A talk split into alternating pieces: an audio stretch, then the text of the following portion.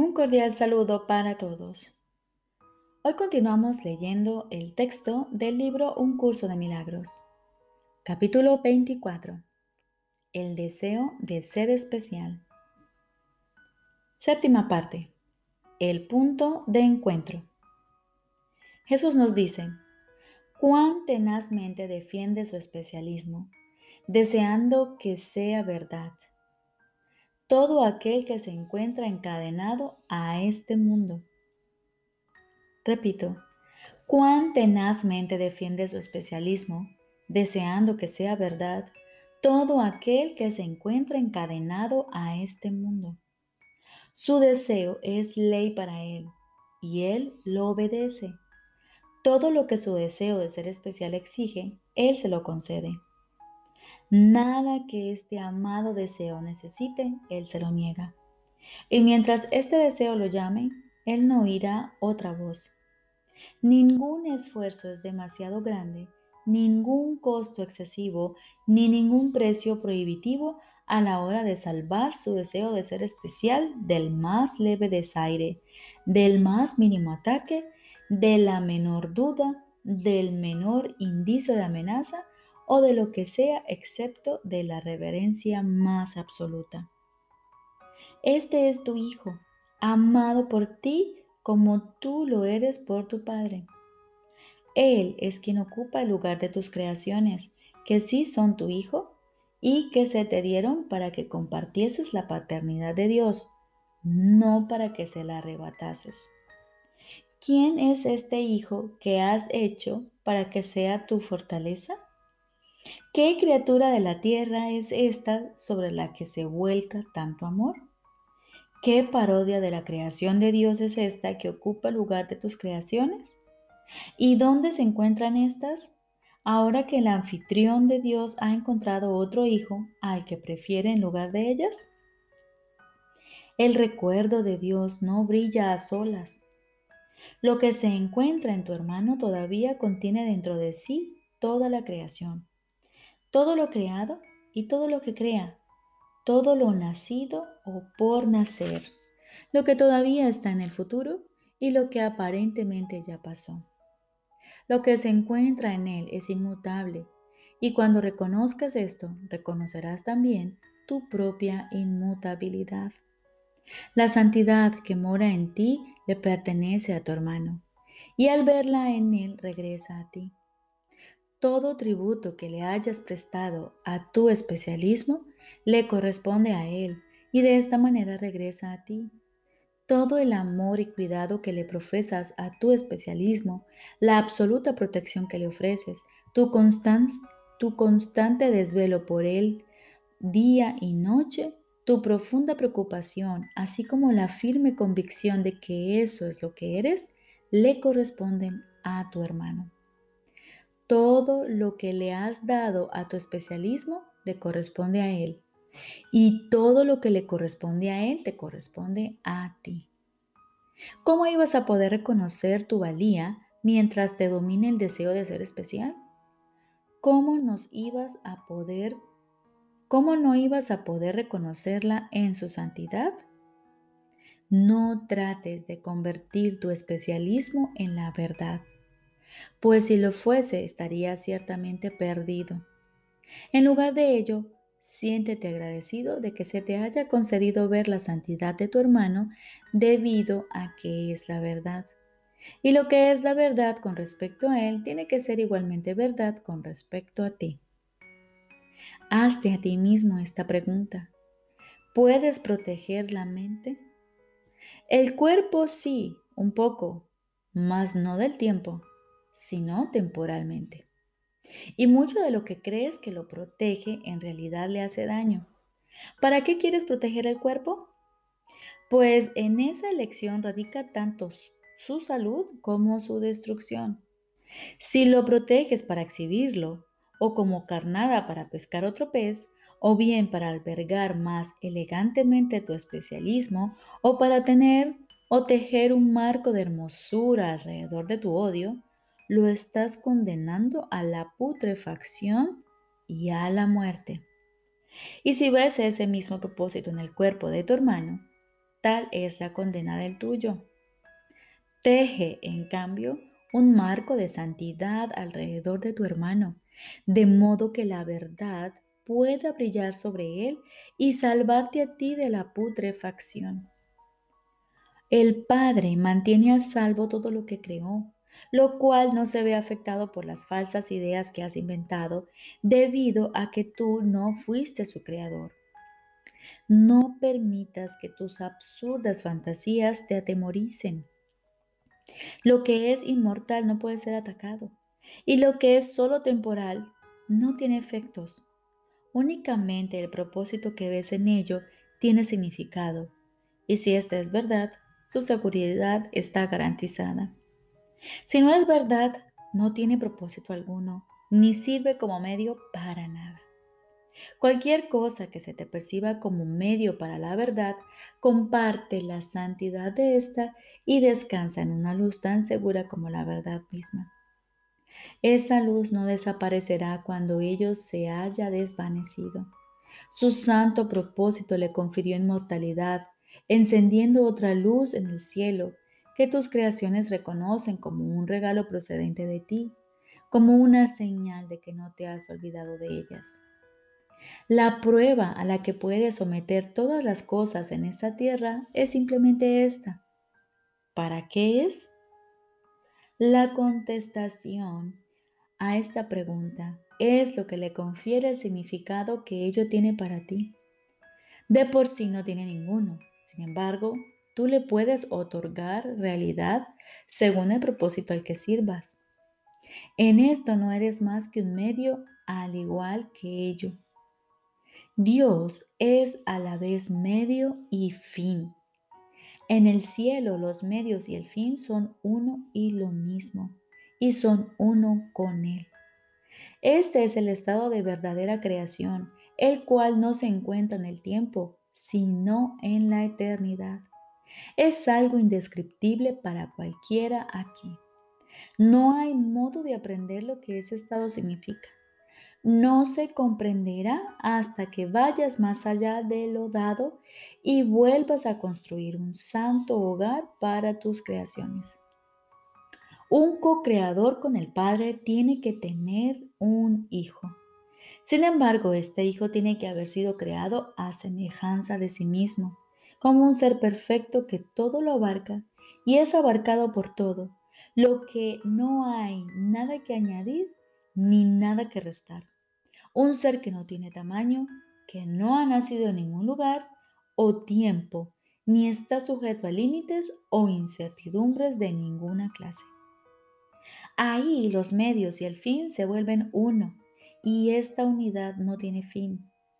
Todo esto es verdad y sin embargo no significa nada para quien todavía retiene en su memoria una sola lección que aún no haya aprendido, un solo pensamiento cuyo propósito sea aún incierto o un solo deseo con dos objetivos. Este curso no pretende enseñar lo que no se puede aprender fácilmente. Su alcance no excede el tuyo, excepto para señalar que lo que es tuyo te llegará cuando estés listo. Aquí los medios y el propósito están separados porque así fueron concebidos y así se perciben. Por lo tanto, los tratamos como si lo estuviesen. Es esencial tener presente que toda percepción seguirá estando invertida hasta que se haya comprendido su propósito. La percepción no parece ser un medio. Y es esto lo que hace que sea tan difícil entender hasta qué punto depende del propósito que tú le asignas. Parece que es la percepción la que te enseña lo que ves. Sin embargo, lo único que hace es dar testimonio de lo que tú enseñaste. Es el cuadro externo de un deseo, la imagen de lo que tú querías que fuese verdad. Contémplate a ti mismo y verás un cuerpo. Contempla este cuerpo bajo otra luz y se verá diferente. Y sin ninguna luz parecerá haber desaparecido. Sin embargo, estás convencido de que está ahí porque aún puedes sentirlo con tus manos y oír sus movimientos. He aquí la imagen que quieres tener de ti mismo, el medio para hacer que tu deseo se cumpla. te proporciona los ojos con los que lo contemplas, las manos con las que lo sientes y los oídos con los que escuchas los sonidos que emite. De este modo te demuestra su realidad. Así es como el cuerpo se convierte en una teoría de ti mismo, sin proveerte de nada que pueda probar que hay algo más allá de él, ni de ninguna posibilidad de escape a la vista. Cuando se contempla a través de sus propios ojos, su curso es inescapable. El cuerpo crece y se marchita, florece y muere. Y tú no puedes concebirte a ti mismo aparte de él. Lo tildas de pecaminoso y odias sus acciones, tachándolo de malvado. No obstante, tu deseo de ser especial susurra, He aquí a mi amado Hijo en quien me complazco. Así es como el Hijo, entre comillas, se convierte en el medio para apoyar el propósito de su, entre comillas, Padre. No es idéntico, ni siquiera parecido, aunque aún es el medio de ofrecer al Padre, entre comillas, lo que Él quiere. Tal es la parodia que se hace de la creación de Dios, pues de la misma manera en que haber creado a su Hijo hizo feliz al Padre, además de dar testimonio de su amor y de compartir su propósito, así el cuerpo da testimonio de la idea que lo concibió y habla en favor de la realidad y en verdad de esta. De esta manera se concibieron dos hijos. Ambos parecen caminar por esta tierra sin un lugar donde poderse reunir y sin un punto de encuentro. A uno de ellos, tu amado hijo, lo percibes como externo a ti. El otro, el hijo de su padre, descansa en el interior de tu hermano, tal como descansa en el tuyo. La diferencia entre ellos no estriba en sus apariencias, ni en el lugar hacia donde se dirigen, y ni siquiera en lo que hacen. Tienen distintos propósitos, eso es lo que los une a los que son semejantes a ellos y los que los separa de todo lo que tiene un propósito diferente. El Hijo de Dios conserva aún la voluntad de su Padre. El Hijo del Hombre percibe una voluntad ajena y desea que sea verdad. Y así su percepción apoya su deseo, haciendo que parezca verdad. La percepción, sin embargo, puede servir a otro propósito no está sujeta al deseo de ser especial, excepto si así lo decides. Y se te ha concedido poder tomar otra decisión y usar la percepción para un propósito diferente. Y lo que veas servirá debidamente para ese propósito y te mostrará su realidad.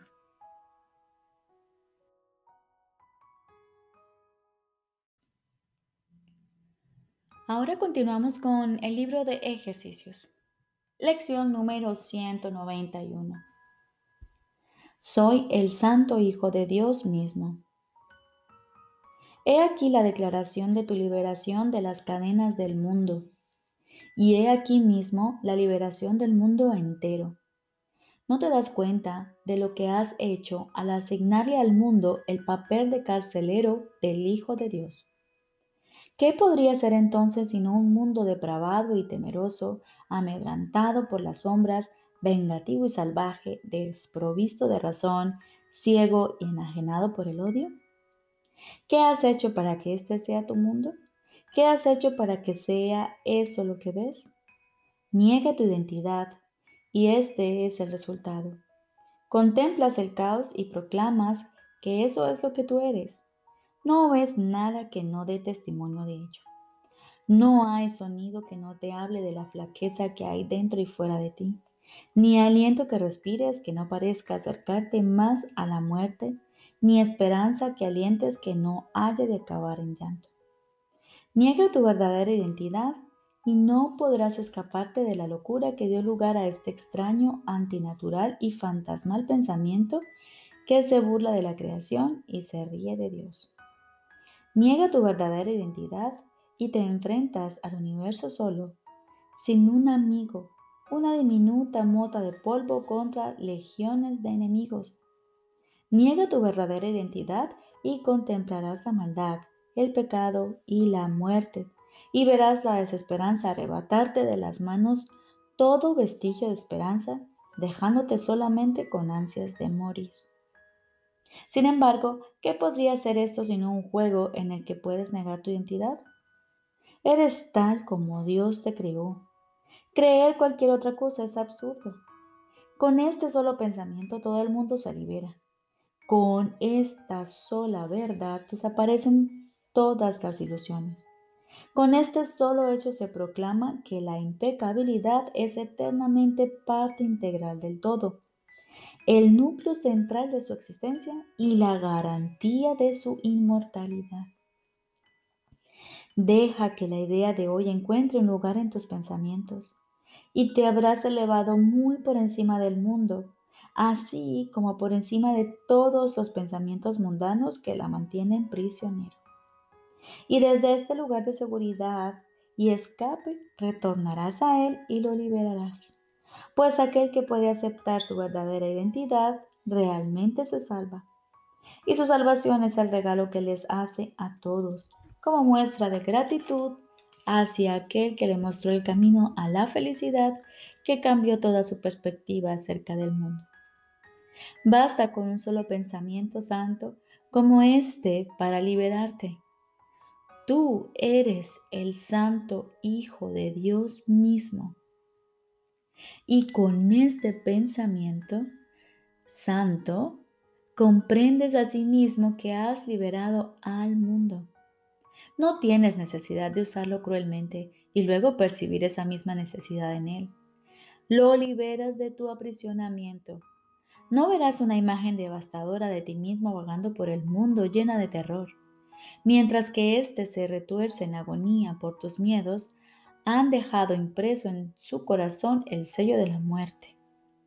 Alégrate hoy de cuán fácilmente desaparece el infierno. No necesitas más que decirte a ti mismo, soy el santo Hijo de Dios mismo no puedo sufrir ni sentir dolor. No puedo sufrir pérdidas ni dejar de hacer todo lo que la salvación me pida. Repito, soy el Santo Hijo de Dios mismo. No puedo sufrir ni sentir dolor. No puedo sufrir pérdidas ni dejar de hacer todo lo que la salvación me pida. Y con este pensamiento todo lo que contemples cambiará por completo. Un milagro ha iluminado todas las lúgubres y viejas cavernas en las que los ritos de la muerte reverberan desde los orígenes del tiempo. Pues el tiempo ya no tiene dominio sobre el mundo. El Hijo de Dios ha venido radiante de gloria a redimir a los que estaban perdidos, al salvar a los desvalidos y a darle al mundo el regalo de su perdón. ¿Quién podría ver el mundo como un lugar siniestro y pecaminoso cuando el Hijo de Dios ha venido por fin a liberarlo nuevamente? Tú que te percibes a ti mismo como débil y frágil, lleno de vanas esperanzas y de anhelos frustrados, nacido solo para morir, llorar y padecer. Escucha esto. Se te ha dado todo poder en la tierra y en el cielo. No hay nada que no puedas hacer. Juegas el juego de la muerte, el de ser impotente, el de estar lamentablemente encadenado a la disolución en un mundo que no tiene misericordia contigo. No obstante, cuando tengas misericordia con Él, su misericordia resplandecerá sobre ti. Deja entonces que el Hijo de Dios despierte de su sueño y que al abrir sus ojos santos regrese para bendecir al mundo que Él fabricó. Este nació de un error, pero acabará en el reflejo de la santidad del Hijo de Dios.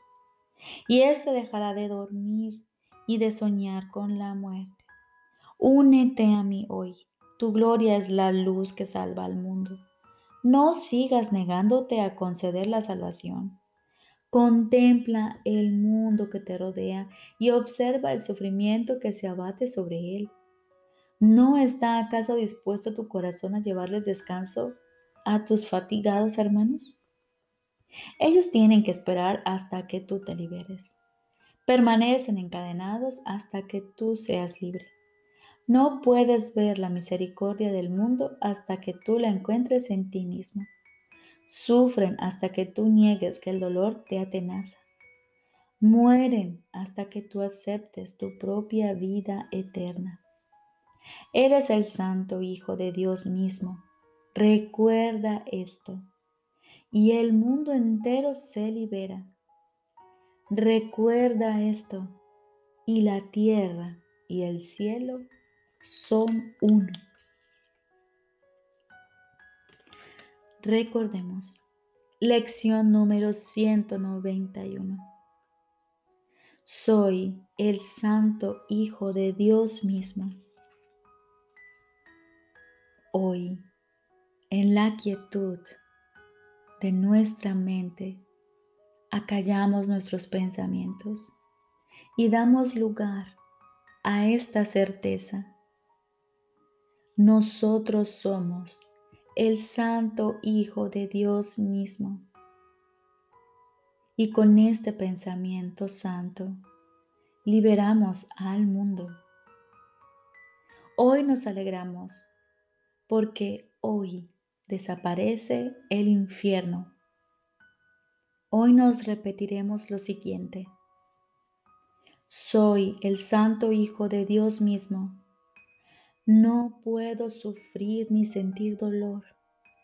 No puedo sufrir pérdidas ni dejar de hacer todo lo que la salvación me pide. Recordemos esto hoy y el mundo entero se libera. Recordemos esto y la tierra y el cielo son uno. Te deseo un feliz día.